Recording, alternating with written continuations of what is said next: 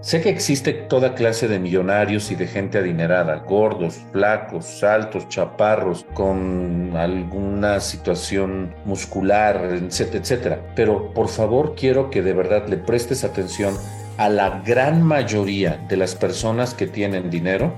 y el porcentaje más alto tienen cuerpos cuidados, cuidan su físico, no solamente para empatar la relación de tengo dinero, me veo bien. No, es que por verse bien, por el cuerpo que tienen, por la proporción de, músculos, de proteína que su cuerpo eh, puede utilizar, metabolizar, regenerar, su forma de pensar es mucho más fluida. Yo me diría, Daniel de 18 años, te va a doler, pero te va a gustar, porque si mantienes una forma de pensar